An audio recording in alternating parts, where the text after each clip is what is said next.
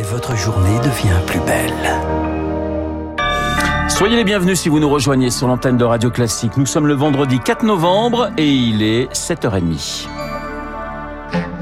La matinale de Radio Classique avec Renaud Blanc. Et l'essentiel de l'actualité avec Marc Tédé. Bonjour Marc. Et bonjour Renaud, bonjour à tous. Les jurys Goncourt et Renaudot ont dévoilé hier leur lauréat. Dans la catégorie roman, le premier a récompensé l'écrivaine Brigitte Giraud pour Vivre vite, récit autobiographique sur la perte de son mari dans un accident de moto, toujours dans la catégorie roman. Le Renaudot revient à Simon Liberati pour Performance sur un écrivain septuagénaire qui renoue avec le feu sacré en écrivant un scénario sur les Rolling Stones. Et les jurés du Renaudot qui ont également récompensé une grande voix de radio classique. Oui, Guillaume Durand est le lauréat du Renaudot dans la catégorie essai pour Déjeunons sur l'herbe, publié aux éditions Bouquin. Une annonce accueillie ici à Radio Classique avec une grande joie. Guillaume sera d'ailleurs avec vous, Renaud, dans la matinale pour en parler à 8h40. Son livre, à mi-chemin entre le récit autobiographique et l'encyclopédie d'art, est consacré à un amour de toujours, le peintre Édouard Manet, comme le raconte Victoire Fort. Le livre s'ouvre sur un mystère. Dans le déjeuner sur l'herbe, deux hommes endimanchés, deux femmes, l'une est nue, totalement nue, et l'autre au loin sort d'un bain. Le repas n'intéresse personne. Que font-ils, ces quatre-là? Une énigme, un trop-plein d'érotisme, des blancs, des ivoires, des roses et des noirs. La peinture de Manet a fasciné Guillaume Durand. De là, il tire un fil, avec les figures qui gravitent autour du peintre. Mais il n'y a ni chronologie, ni époque qui vaille. Alors Guillaume Durand convoque Jeff Koons, le rock, Niki de Saint-Phal. Un livre illustré entremêlé d'anecdotes pour discuter d'une seule chose, la puissance de l'art. Et encore toutes nos félicitations à Guillaume Durand pour ce prix. Et comme c'est notre patron, vous imaginez bien qu'on l'a félicité deux fois, Guillaume, que nous retrouverons à 8h40 dans le studio et dans Esprit Libre. Marc, dans l'actualité ce vendredi matin, ArcelorMittal qui réduit son activité. Et le deuxième sidérurgiste mondial va fermer euh, deux de ses, un de ses deux hauts fourneaux à Fos-sur-Mer, euh, Fos-sur-Mer dans les Bouches-du-Rhône. Mesure temporaire assure le groupe qui fait face à une flambée des prix de l'énergie, mais aussi à une baisse des commandes. Deux autres fourneaux ont déjà été fermés en Allemagne et en Espagne. Voilà qui doit nous alerter sur les difficultés de l'industrie européenne, estime Nicolas de Warren, président de l'UNIDEN, l'Union des industries utilisatrices d'énergie. Il y a de grands écarts de 30 à 40 entre les coûts de production d'une usine située en France et d'une usine située aux États-Unis, par exemple, au Moyen-Orient, qui se révèlent dans les pertes de parts de marché. Les industries transformatrices s'adressent de préférence à des usines situées hors d'Europe au détriment d'un approvisionnement domestique en France. Et on est dans ce contexte-là où le coût de production en Europe explose et pour autant les prix de l'acier au niveau mondial ont baissé de 30% depuis le, mois d'avril.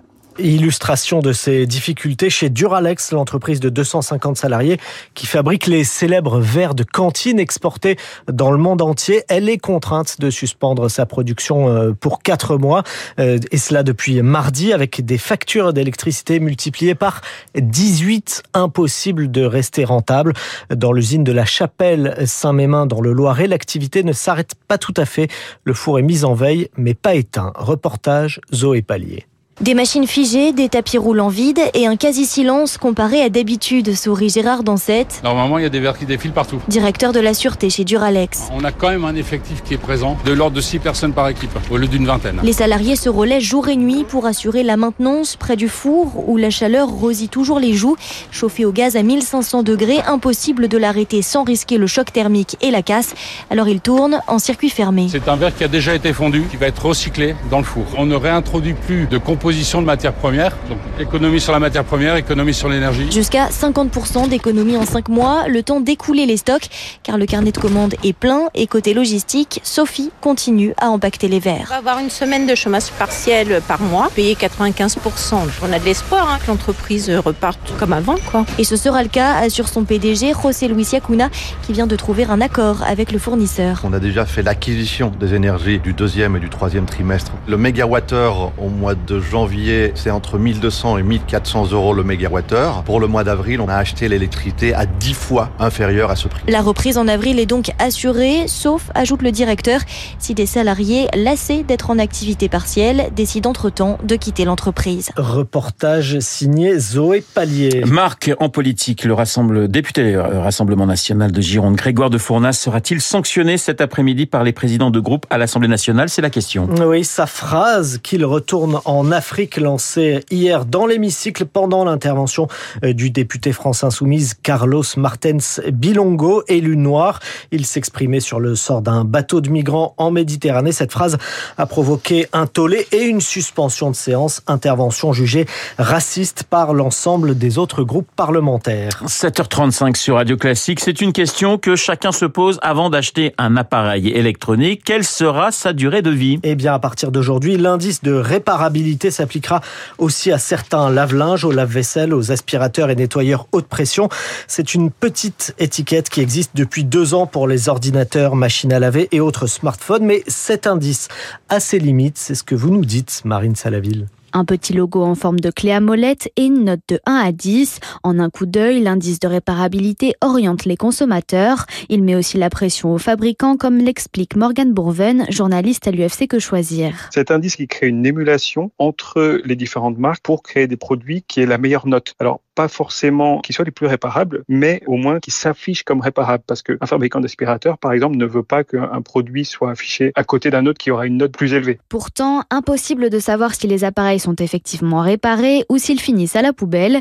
Et pour cause, l'indice n'est pas toujours fiable selon Morgan Bourven. Une des grosses limites, c'est la pondération entre les différents critères qui composent cet indice. Et sur les smartphones, par exemple, qui sont des appareils très onéreux qu'on aimerait bien réparer, le critère de démontabilité de l'appareil a un coefficient assez faible. Ça veut dire qu'un fabricant qui vous donnera une notice pour réparer votre appareil pourra avoir une très bonne note, même si le smartphone n'est pas démontable. Un nouvel indice de durabilité doit voir le jour en 2024.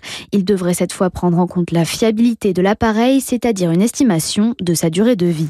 Précision signée Marine Salaville. Et puis à l'étranger, le chancelier allemand Olaf Scholz est à Pékin. Il rencontre le président chinois Xi Jinping, visite de 11 heures à peine, mais déplacement très controversé en raison du contexte de défiance croissante de l'Occident face au, au régime euh, autoritaire chinois. Et cela suscite des interrogations non seulement en Allemagne, au sein même du gouvernement, mais aussi en France, à Bruxelles et à Washington. Merci Marc, vous parlez d'international. Eh bien, on va rester dans l'international juste après la pub avec euh, le monsieur international de Radio Classique. J'ai nommé Christian Macarion pour parler et de l'Ukraine et des États-Unis, les spécialistes, dans deux petites minutes. Et merci encore Marc Tédé. On vous retrouve à 8h35 pour un prochain point d'actualité.